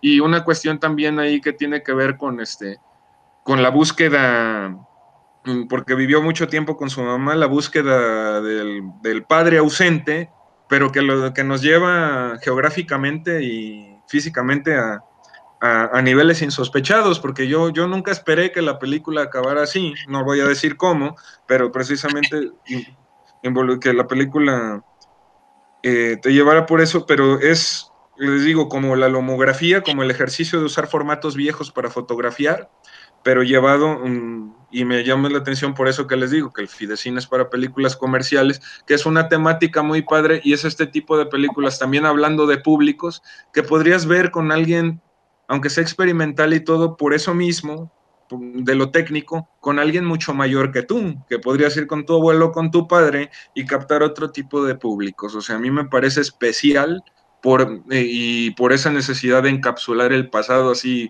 digamos que tienen cineastas como Wong Kar Wai, pero muy bien llevada, aunque pueda ser también lentona, pero me, me parece una propuesta encomiable. Pues ahí está, qué, qué, qué, interesante, porque efectivamente son películas que poco se han visto. Yo quiero comentar algo, tengo por acá eh, la lista que es de Foprocine, que también es este eh, eh, parte de, de, toda esta maquinaria. ¿Por qué? Porque nunca encontramos la lista de Fidecine como tal, pero bueno, ahorita también rápido mencionaré por lo menos tres títulos sin entrar en detalles de tres películas importantísimas que han sido eh, apoyadas por FIDE. En este caso, en Foprocine me encuentro con que una película que cuando la vi en un festival de cine me encantó, fue una película que de verdad me maravilló mucho, que fue Maquinaria Panamericana, una película que es eh, ópera prima de Joaquín del Paso, una película que es efectivamente, como dice Sergio, es una chulada de película. Eh, nos está haciendo por acá las señas de eh, que es una chulada de película. Es una película verdaderamente interesante que pone el dedo en la llaga de una situación muy interesante que es el empleo en el cine, el, empleo en México, no en el cine, perdón, el empleo en México. Está ubicado en una factoría, en una fábrica, justamente una fábrica eh, de maquinaria, una fábrica de maquinaria que vende, repara, etcétera, etcétera, y donde los empleados pues, prácticamente se pasan el día haciendo lo que se les hincha la gana hasta que el patrón se muere y se dan cuenta que la empresa está en quiebra.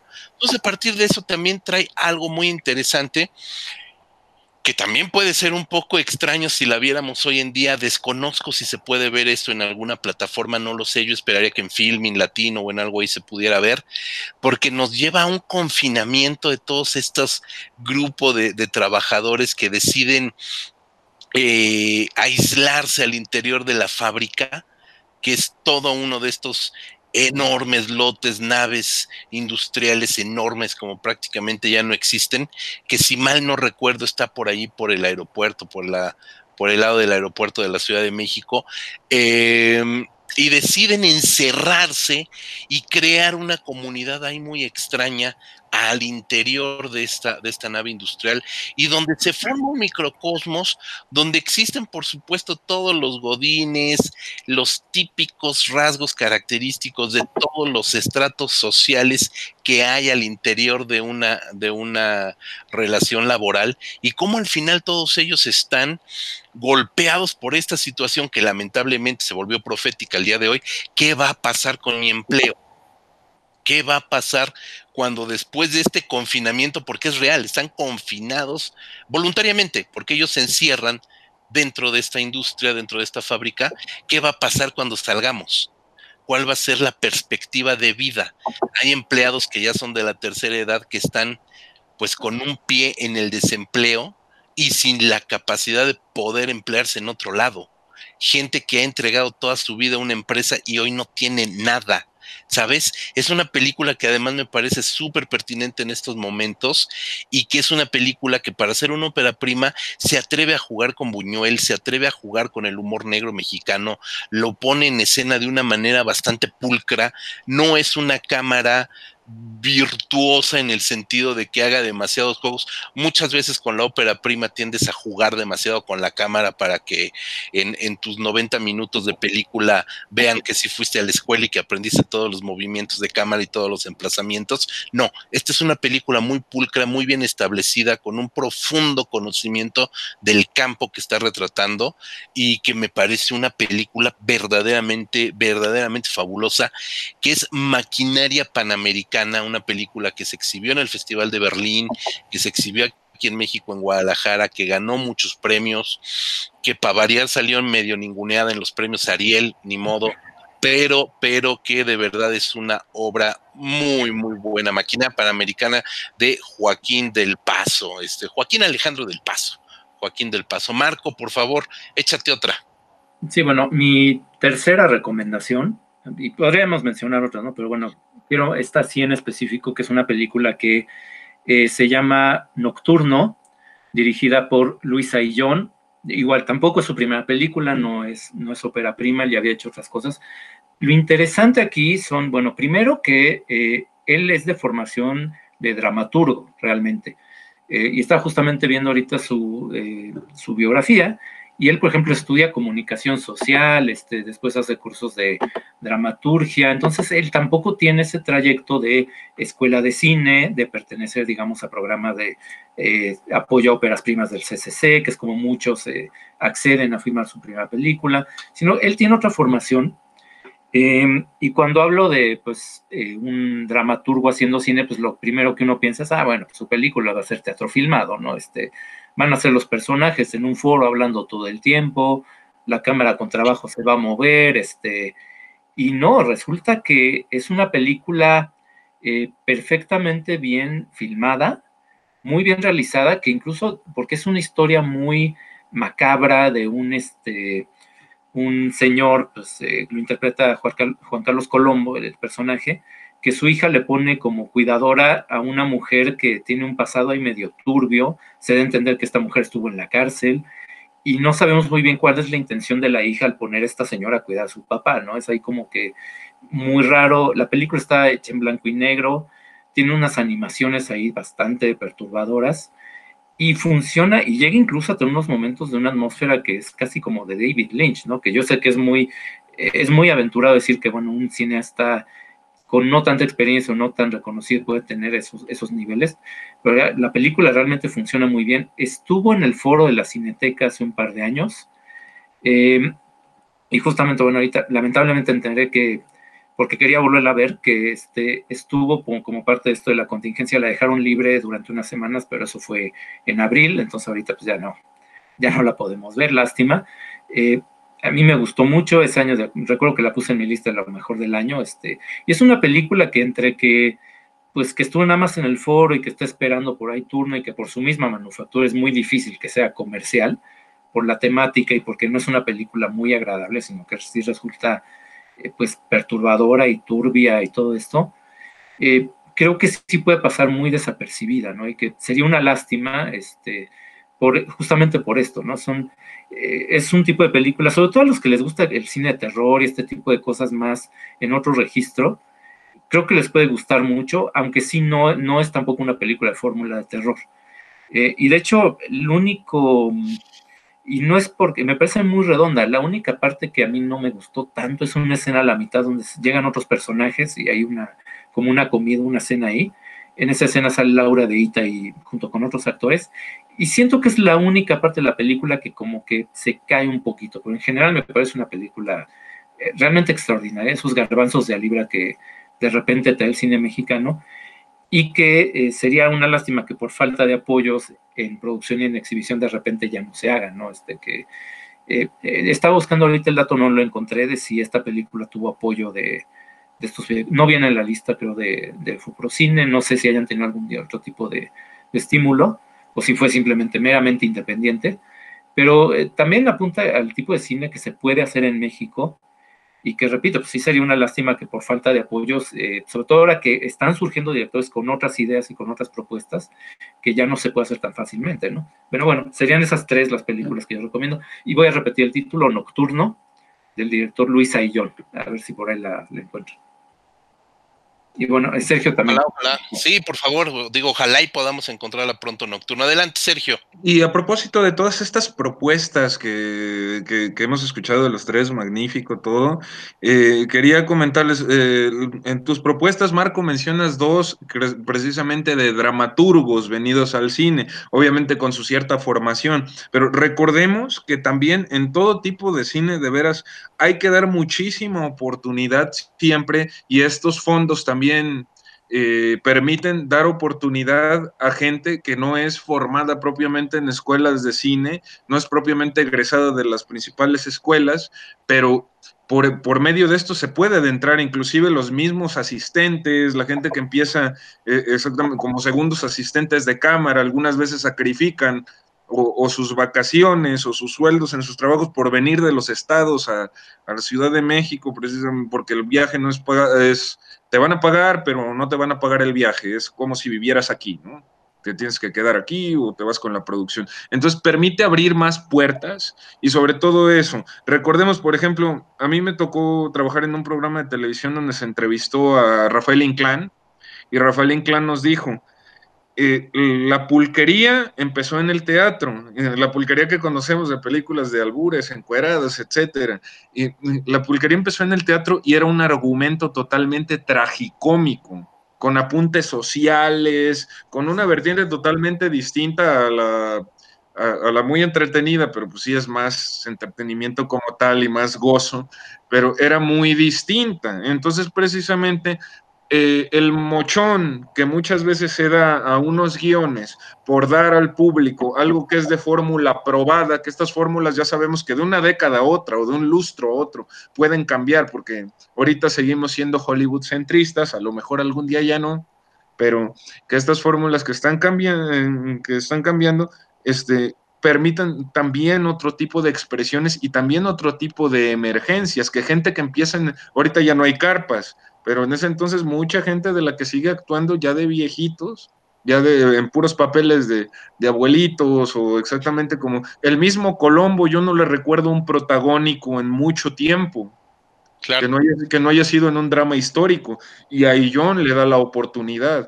Ese tipo mm, de, de cuestiones que ojalá en un futuro pues también puedan participar de ello y les digo, con mejor paga. Eh, en, todos los rubros, porque también es eso, se pierde el apoyo a una industria que quiere crecer, pero no ha podido por el coste. Tan solo la comida de un crew, eso es lo que también le digo a la, a, la gente que sí dice quítenlos, este, vividores, etcétera. No, tan solo la comida de un crew para lograr un día entero de tomas, las, tres comidas o el tiempo que les tome estar ahí, es una cantidad de dinero impresionante. Y, sepa, y, ¿qué, ¿qué ganamos con eso? Ganamos identidad, ganamos variedad de proyectos y ganamos, aunque sea muy choteado, ganamos todo lo que hemos...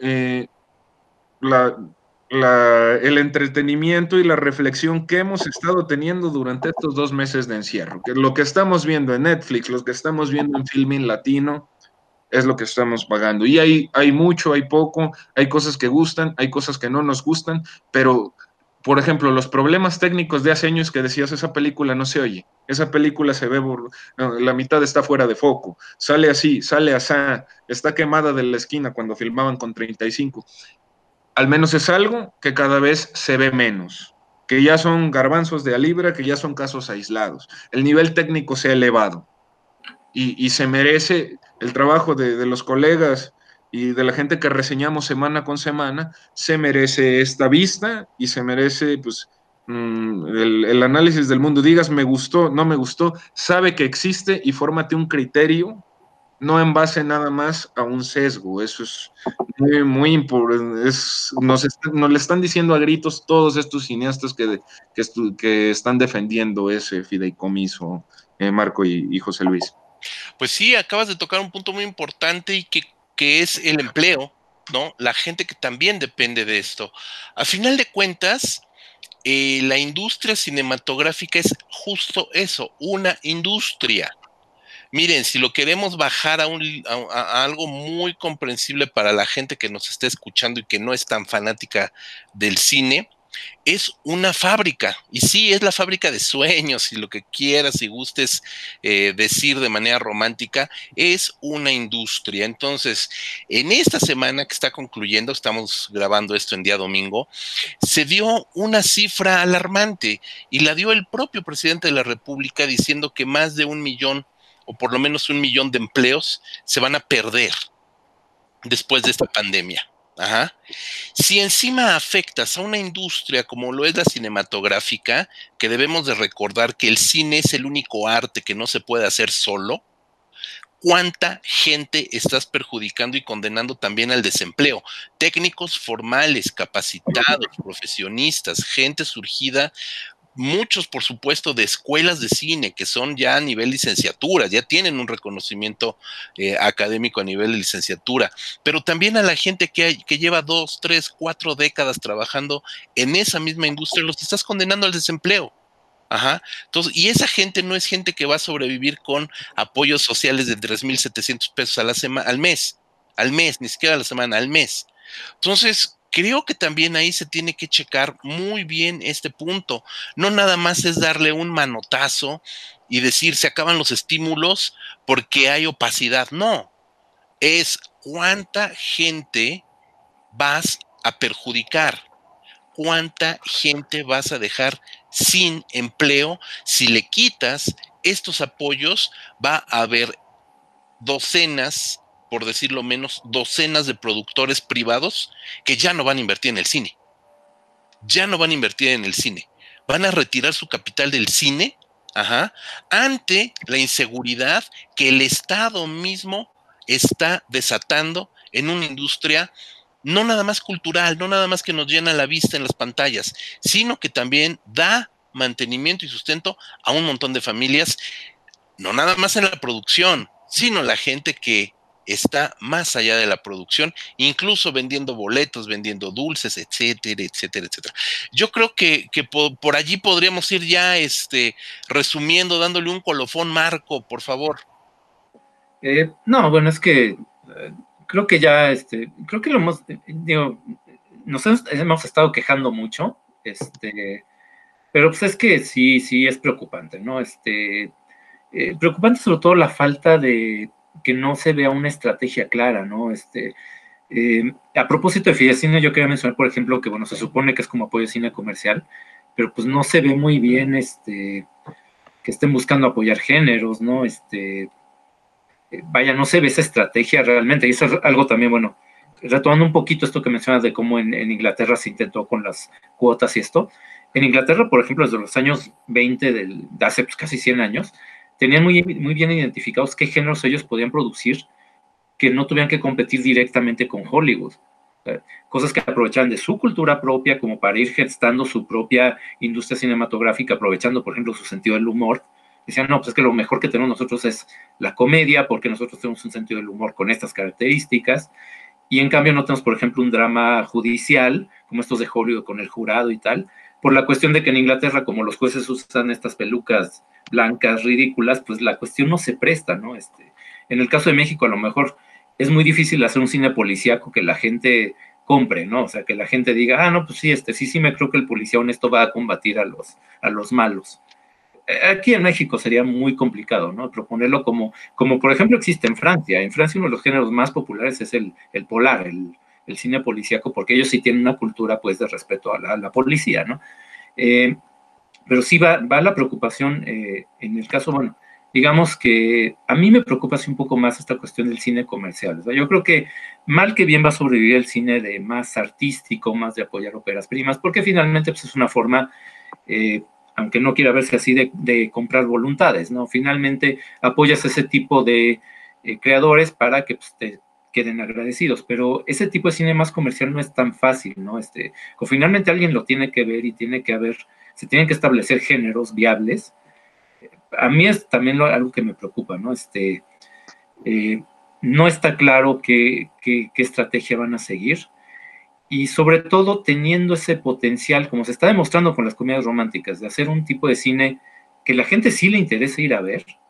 Se puede discutir es bueno o malo, ¿no? Bueno, pero estas películas que mencionamos ahorita, ¿no? Bueno, si creas una escuela, si creas eh, logras que estos cineastas puedan filmar cada dos años, sean de extracción teatral o de la tele o de lo que sea, pero que sí tengan continuidad en su carrera y que puedan ser nombres, a lo mejor no a nivel internacional, pero a nivel interno tan, reconocibles como un Del Toro, como un este, o como Reigadas, aunque su cine creo que es más discutido que visto.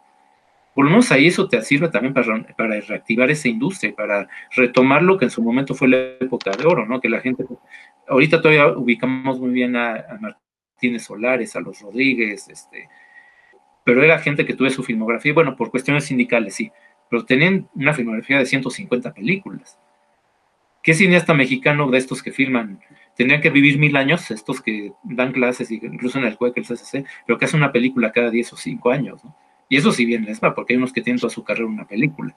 Entonces, eh, sí, digo, sí, es, es muy, es preocupante, pero bueno, queriendo verme optimista, digo, ojalá y que sí sea, ojalá que estuvieran dispuestas a escuchar las autoridades a la comunidad de cinematográfica sin este tipo de sesgos ideológicos de es que el cine comercial es malo o es que eh, nosotros con ganar premios ya cumplimos el requisito y sí establecer una industria como tal, que se sustente en géneros, que, que sea atractiva para el público y que, bueno, para responder a esa crítica que se le ha hecho mucho a los, a los fideicomisos, que sea dinero que se invierta, pero pensando en que la gente sí va, sí se va a recuperar porque la gente lo va a ir a ver, ¿no? Entonces, eso sería, creo que, por en, en mi punto de vista, lo, más importante. Pues sí, Marco, tienes toda la razón, es, prioritario, es prioritario, es una de las prioridades que tiene que eh, revisar el gobierno. Sergio, un último mensaje ya para ir cerrando también el, el programa.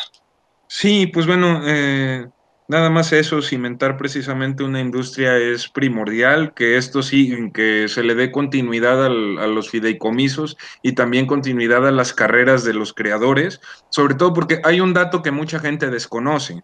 Muchos de los empleos de otros sectores que no son artísticos, bueno, la mayoría, pues este, a mí, a todos nos ha tocado estar asalariados, recibimos por quincena, por mes, por semana, llegamos a un acuerdo que nos da prestaciones. En muchas ocasiones, eh, eh, el audiovisual en general no solo cine comerciales, este, lo, que se hace para tele, promos, infomerciales, todo de lo que vivimos también, aparte de hacer una peli, porque una peli se hace en tres meses y a veces pues sí puedes ir uno, dos, o, dos o tres días a, a otra cosa, casi nada se paga al corte o a lo, casi todo es a contraentrega. Entonces cuando entregas al cliente, te pagan y casi todo es de 60 a 90 días. Entonces, una supervivencia así, pues mucha gente, para mucha gente, sobre todo para la, gente asalariada que está en el sector finanzas, los médicos, los abogados, pues es descabelladísimo. Pues así vivimos muchos de nosotros.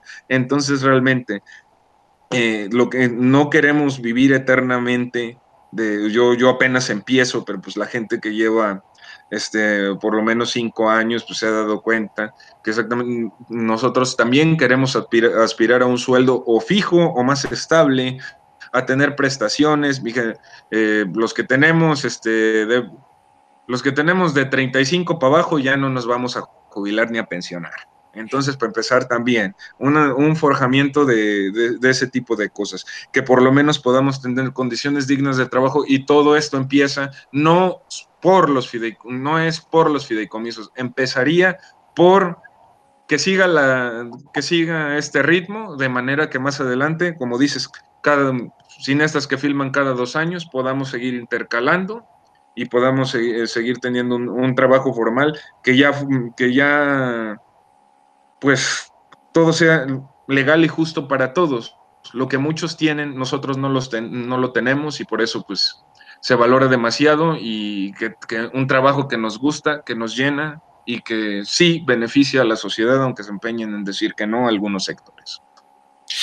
Wow, caray, pues eh, Sergio, de verdad, este, tienes muchos puntos muy interesantes, sobre todo, y eso fue también muy importante el hecho de tenerte aquí. Eres parte de esa industria, nos acabas de aclarar algo que muy poco sabemos. Creo que la gente en realidad, eh, hoy por hoy, en estos días, hay que repetirlo, después de esa experiencia tan lamentable que ha sido este confinamiento, estamos mucho más sensibles a las necesidades del empleo, de un salario digno, de tener asegurado un ingreso personal y familiar y, saber que existe una industria que puede ser eh, tan sacrificada como lo es la de los audiovisuales, en específico la del cine, pues debería también sensibilizarnos a todos eh, como, como público pero también como gente que también somos asalariados y que también percibimos un sueldo, pues ponernos un poquito también en el zapato de la gente que está en la industria de la, de la cinematografía y, y responderles también como sociedad, pidiéndole al sector gobierno, pidiéndole a las autoridades apertura. Yo me iría con esa palabra, apertura, apertura a nuevas ideas, apertura a una comunidad que alza la voz, apertura de oficinas, apertura de oficinas, que abran las puertas para que la gente llegue hasta ellos y apertura al diálogo, pero apertura real. No solamente que a raíz de la presión internacional y de los tres amigos digan, de acuerdo, no va a suceder nada, se queda todo tal y como está. No, no se trata de que se quede todo tal y como está. Se requiere apertura, ideas frescas de ambas partes y apertura de mente. Creo que me iría con eso. Wow, qué tema. Fidecine, Foprocine, fideicomisos, hay muchas cosas, da para mucho, no tenemos el tiempo que quisiéramos, pero probablemente este tema no se acaba aquí, Marco. Dentro de eh, semanas, meses seguiremos teniendo más información y por qué no retomarlo.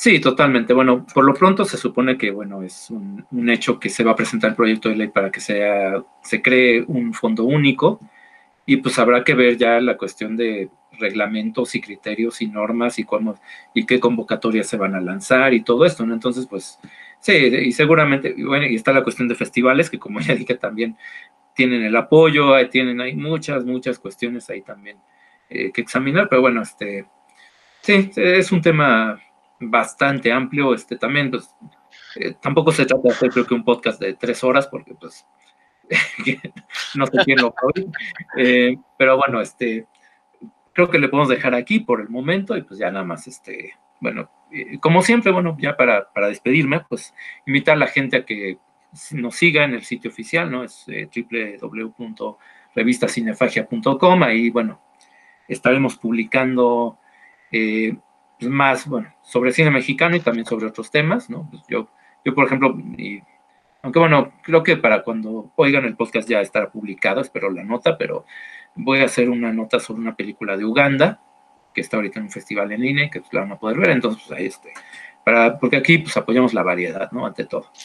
Exactamente, eso es lo importante. Sergio, ha sido un placer tenerte aquí en este podcast. Prométeme que no será la única vez que estarás por aquí compartiendo con nosotros. Eh, te agradezco mucho la presencia, es un gusto.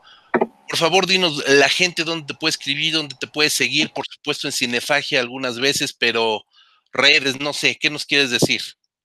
Estamos en Facebook como también me, dedico al diseño, también me dedico al diseño sonoro, entonces eh, estamos en redes, estoy como Sergio S. Cerecedo y publico pues eh, el trabajo que hago de arte sonoro, de todos estos, eh, lo que escribo y también algunos en Instagram como sed-cerecedo, así como sed de tomar agua, donde subo precisamente videos cortos sobre, sobre cómo sonorizo mis trabajos y, también opiniones en general de, lo que, de lo que sucede. Siempre, siempre vale la pena este, eh, escuchar otras voces, ¿no? Escuchar feedback respecto al trabajo de uno. Y al contrario, prométanme ustedes que no es la última vez que me invitan.